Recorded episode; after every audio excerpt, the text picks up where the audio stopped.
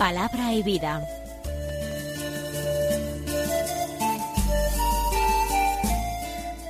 Con el padre Manuel Horta, desde Sevilla.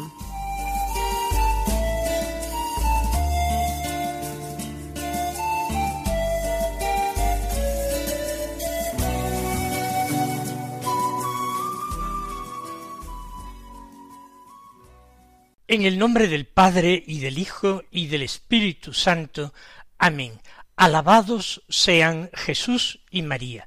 Muy buenos días, queridos amigos, oyentes de Radio María y seguidores del programa Palabra y Vida. Hoy es el viernes de la decimocuarta semana del tiempo ordinario, un viernes que es 8 de julio. Pasa el tiempo, tomamos conciencia de ello cada día al enunciar al comienzo del programa en qué día nos encontramos. Primero tomando conciencia del rango litúrgico de ese día, pero también el paso de las semanas, de los tiempos litúrgicos que se suceden en un ciclo marcado por la Iglesia. Los meses del año y los años van transcurriendo. Y el Señor es fiel a esta cita diaria con nosotros. Él quiere que recibamos su palabra como semilla de vida. El Señor aguarda con una paciencia verdaderamente divina, con un amor auténticamente paternal, que nosotros respondamos a esas llamadas. Él aguarda a que acojamos las gracias de conversión que nos concede cada día. El Señor espera que aprendamos a detestar sinceramente, cordialmente nuestros pecados, a que aprendamos a tomar conciencia de que lo que a nosotros nos parecen virtudes y a veces nos jactamos de ello y nos parece a veces que somos más virtuosos o casi santos o medio santos, que esas virtudes ante Él no son nada, y a veces no esconden más que una gran mentira, que un gran engaño del demonio, que una gran vanidad. El Señor aguarda a que queramos acojar en nuestros corazones la virtud de la humildad y también la virtud de la paciencia, para aprender a esperar el momento de su paso en nuestras vidas. Paciencia para tolerar nuestro ritmo lento, paciencia para aprender día tras día a amar como Él nos enseña. Vamos ahora a escuchar y a proclamar nosotros la palabra de Dios que se lee en la liturgia de la misa del día de hoy. El Evangelio, ya sabemos, es según San Mateo. Del capítulo décimo los versículos dieciséis al veintitrés que dicen así. En aquel tiempo dijo Jesús a sus apóstoles, Mirad que yo os envío como ovejas entre lobos, por eso sed sagaces como serpientes y sencillos como palomas. Pero cuidado con la gente, porque os entregarán a los tribunales, os azotarán en las sinagogas y os harán comparecer ante gobernadores y reyes por mi causa, para dar testimonio ante ellos y ante los gentiles. Cuando os entreguen, no os preocupéis de lo que vais a decir o de cómo lo diréis. En aquel momento se os sugerirá lo que tenéis que decir, porque no seréis vosotros los que habléis, sino que el Espíritu de vuestro Padre hablará por vosotros. El hermano entregará al hermano a la muerte, el padre al hijo, se rebelarán los hijos contra sus padres y los matarán, y seréis odiados por todos a causa de mi nombre, pero el que persevere hasta el final se salvará. Cuando os persigan en una ciudad, huid a otra. En verdad os digo que no terminaréis con las ciudades de Israel antes de que vuelva el Hijo del hombre. Nos encontramos a casi al comienzo de un importante discurso que dirige Jesús a sus apóstoles, después de haberlos elegido. Precisamente por eso, a este discurso, que empieza en el capítulo décimo de San Mateo, se le llama el discurso apostólico. Se habla de las condiciones de vida del apóstol, del envío, se habla de una serie de indicaciones acerca de cómo el apóstol es enviado y cómo tiene que actuar. Y empieza el Señor el texto de hoy diciendo, mirad que os envío como ovejas entre lobos. Ciertamente es un envío bien difícil. ¿Quién enviaría a una oveja en medio de lobos? Sabe que enviaría la oveja a la muerte, porque los lobos tratarían de despedazarla para devorarla. Va en la naturaleza de los lobos actuar así. Si el discípulo es enviado a las gentes como ovejas entre lobos, quiere decir que se van a encontrar mucha oposición por parte de las gentes. ¿Por qué? Porque en el mundo reina, por permisión divina, el príncipe de este mundo, el diablo, que tiene sus días contados, tiene su tiempo de actuación medida. Pero ese tiempo que el Señor le ha concedido para zarandearos como al trigo, eso dijo Jesús a Simón Pedro, Satanás va a zarandearos como a trigo. Ese tiempo lo aprovecha este espíritu del mal. Por eso el espíritu del mal enciende a los hombres en un odio, en un rechazo, a veces en un miedo terrible frente al Evangelio, del cual quieren librarse, quieren hacer oír los sordos, quieren apartarse. Y lo más fácil a veces es perseguir al mensajero o dar muerte al mensajero, como si acaso el mensaje no dejara de resonar aunque se diera muerte al mensajero. El discípulo sabe que esta es su condición, y la condición de la oveja es la mansedumbre, no la fiereza. Y el Evangelio no se puede predicar con las armas materiales en la mano. No se puede imponer por la fuerza o usando la violencia. El Evangelio se propone. El Evangelio se deja caer como lluvia fecunda sobre los hombros. Por eso dice Jesús, sed sagaces como serpientes y sencillos como palomas. Es una difícil combinación la que el Señor propone ahora. Antes ha hablado de ovejas y lobos, lobos los que están en el mundo, ovejas los discípulos de Jesús, que imitan a su Maestro, que es manso y humilde de corazón. Pero ahora el Señor habla de serpientes y palomas, también dos animales muy distintos, pero de ambos el discípulo tiene que imitar una cualidad. De las serpientes, la astucia. Las serpientes no pueden desplazarse a la misma velocidad que muchos otros animales, no pueden volar, no tienen garras con que atrapar a sus presas, están muy inermes. Entonces tienen que utilizar la astucia para capturar a sus presas y alimentarse. Tienen que usar la astucia, la sagacidad para defenderse de sus enemigos, ocultarse cuando es necesario. La astucia de la serpiente implica que a veces permanecerá quieta como muerta para conseguir que las dejen tranquilas.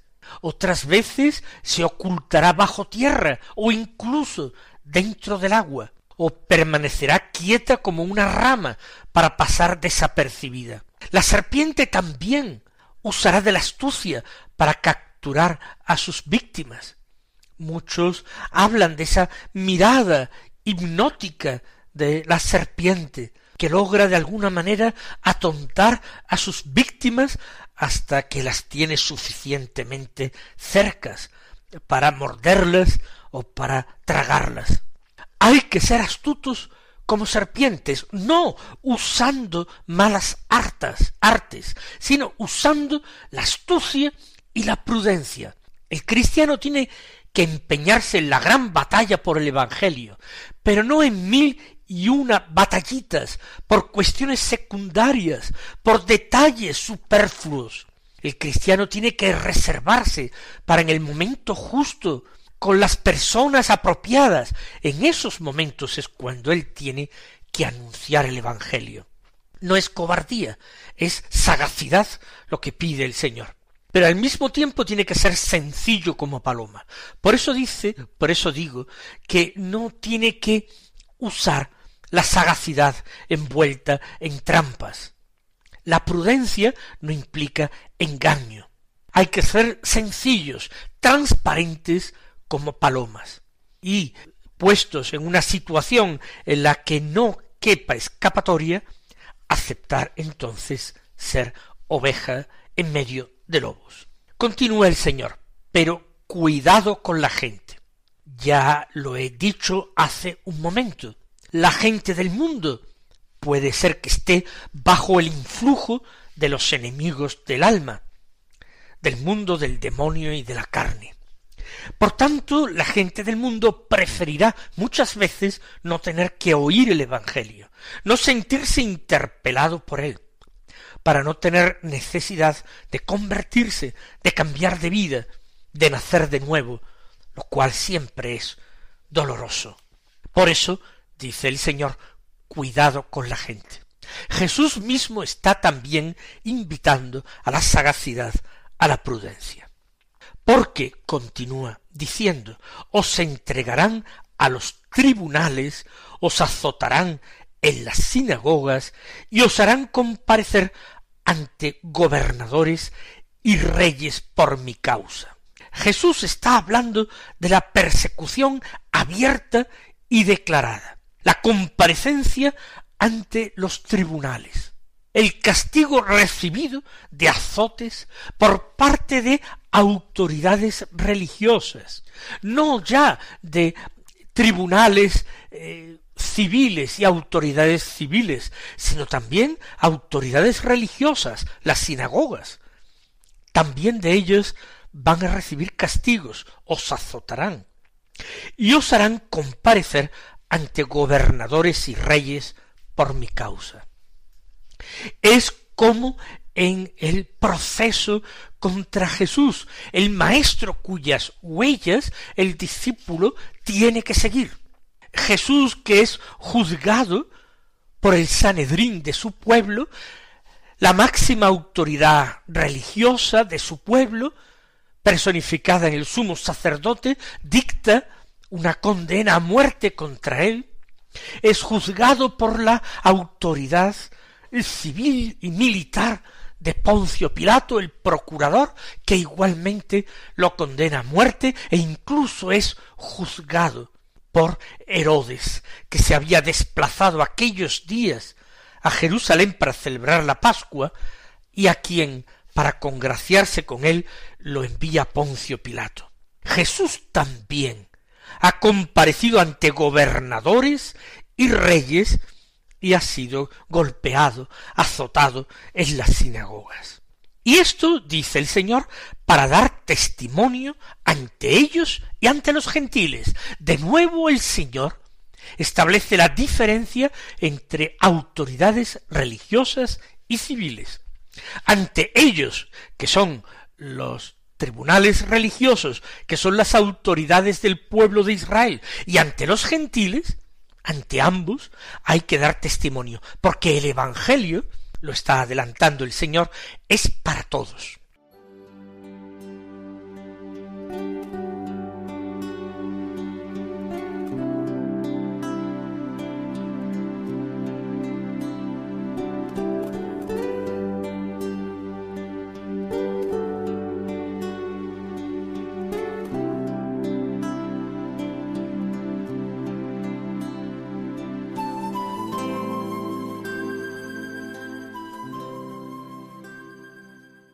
Ahora en el primer envío de los apóstoles, Jesús los manda solamente a las ciudades y pueblos de Israel.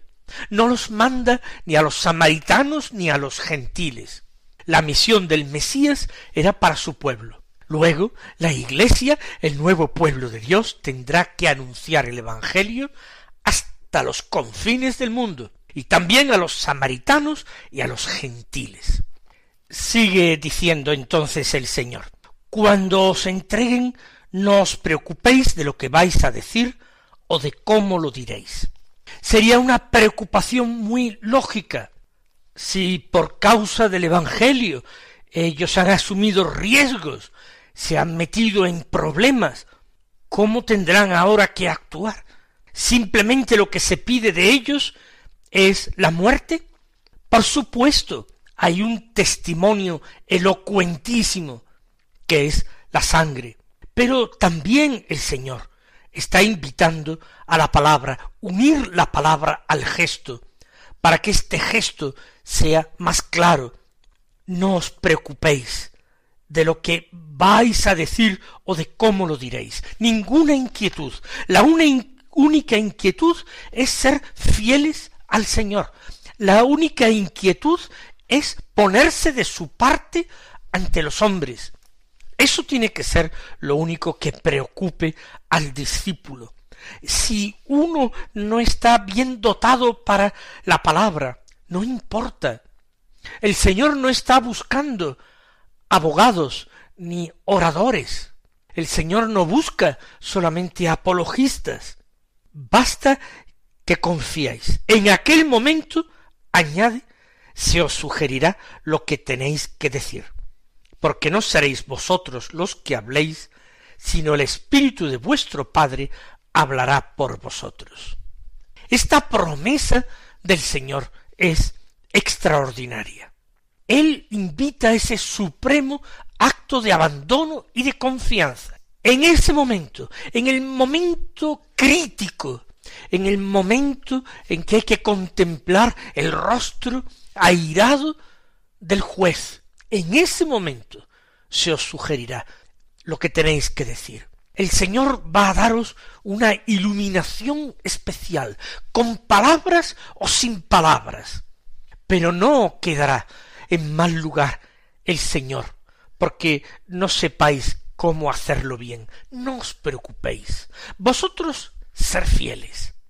También es extraordinario esto, porque se está prometiendo que el Espíritu de Dios, le llama Jesús al Espíritu Santo, el Espíritu de vuestro Padre. Le llama el Espíritu de vuestro Padre porque según él anunció en el cuarto Evangelio, él, después de resucitar y subir al cielo, lo enviaría de junto al Padre. Nosotros decimos que el Espíritu Santo procede del Padre y del Hijo. Y también podemos decir que a nosotros llega del Padre por el Hijo, por la acción del Hijo. Por tanto, el Espíritu de vuestro Padre, el Espíritu Santo, hablará por vosotros. Son los discípulos los que articularán palabras, son ellos los que eh, moverán sus labios, pero será el Espíritu Santo el que actúe. Por eso a nosotros nos resulta tan conveniente y de un provecho espiritual tan extraordinario leer las vidas de los santos, particularmente de los santos mártires, porque en la vida y en el testimonio de los santos mártires nosotros estamos escuchando al Espíritu de Dios, al Espíritu Santo, la vida de los mártires es como un evangelio del Espíritu Santo. Y esto es extraordinario, porque en la medida en que leemos este Evangelio del Espíritu Santo nosotros nos sentimos fortalecidos por dentro. El Señor nos inunda con su gracia, porque aquello que se enciende en nosotros, el deseo grande que se enciende en nosotros de imitar a los mártires, de tener la caridad encendida de los mártires, de tener la fortaleza intrépida de los mártires, eso mismo que deseamos. El Señor, de una manera o de otra, sin que ello quiera decir que nos conceda la gracia del martirio, pero también nos concede esas virtudes. Por tanto, el Espíritu de vuestro Padre, dice Jesús, hablará por vosotros. No hay que inquietarse, no hay que preocuparse. Ningún mártir lo ha hecho mal. Continúa Jesús diciendo, el hermano entregará al hermano a la muerte, el padre al hijo, se rebelarán los hijos contra sus padres y los matarán. ¿Qué quiere decir el Señor con esta serie de afirmaciones tremebundas? Quiere decir que esa batalla entre la luz y las tinieblas, entre Jesucristo y el mundo, esa batalla inconada entre el diablo y la verdad del Evangelio, va a ser tan fuerte, tan intensa, que muchos hombres se alinearán, no según las afinidades de tener la misma sangre o pertenecer al mismo pueblo, sino que será el Evangelio y la persona de Jesucristo esa bandera, ese estandarte discutido en torno al cual se agruparán y pelearán. Por eso el hermano que no crea puede ser que termine entregando al hermano creyente a la muerte y lo mismo el padre no creyente a su hijo creyente y también la rebelión de los hijos contra los padres y la muerte de los padres. Todo esto será por causa de Jesús. Recuerden cómo el anciano Simeón le había predicho a la Santísima Virgen María en relación a su hijo, este será como una bandera discutida y está puesto para que muchos en Israel caigan y se levanten. Pero el Señor termina con una promesa, con otra promesa. Pero el que persevere hasta el final se salvará. Esto es lo importante, llevar hasta el término la fidelidad, no dar un solo paso atrás, como él decía en otro discurso, quien pone la mano en el arado y mira hacia atrás no es digno, no es apto para el reino. Hay que llegar hasta el final, perseverar hasta el final. Ese salva su vida, no la pierde. Continúa el texto, cuando os persigan en una ciudad, huid a otra. El Señor no quiere simplemente que los cristianos se entreguen estúpidamente a la muerte. Ellos tienen una misión, su misión es anunciar el Evangelio. Hay que anunciarlo con palabras, hay que anunciarlo con obras, hay que anunciarlo a veces con el derramamiento de la sangre. El Señor irá indicando, pero no olviden, tenéis que ser sagaces como serpientes y sencillos como palomas. Por tanto, la huida está permitida siempre que no implique infidelidad ni traición. En verdad os digo que no terminaréis con las ciudades de Israel antes de que vuelva el Hijo del Hombre. Lo que quiere decir que el Hijo del Hombre no tardará demasiado, está a las puertas de nuestra historia. Mis queridos hermanos, que el Señor os colme con sus bendiciones y hasta mañana si Dios quiere.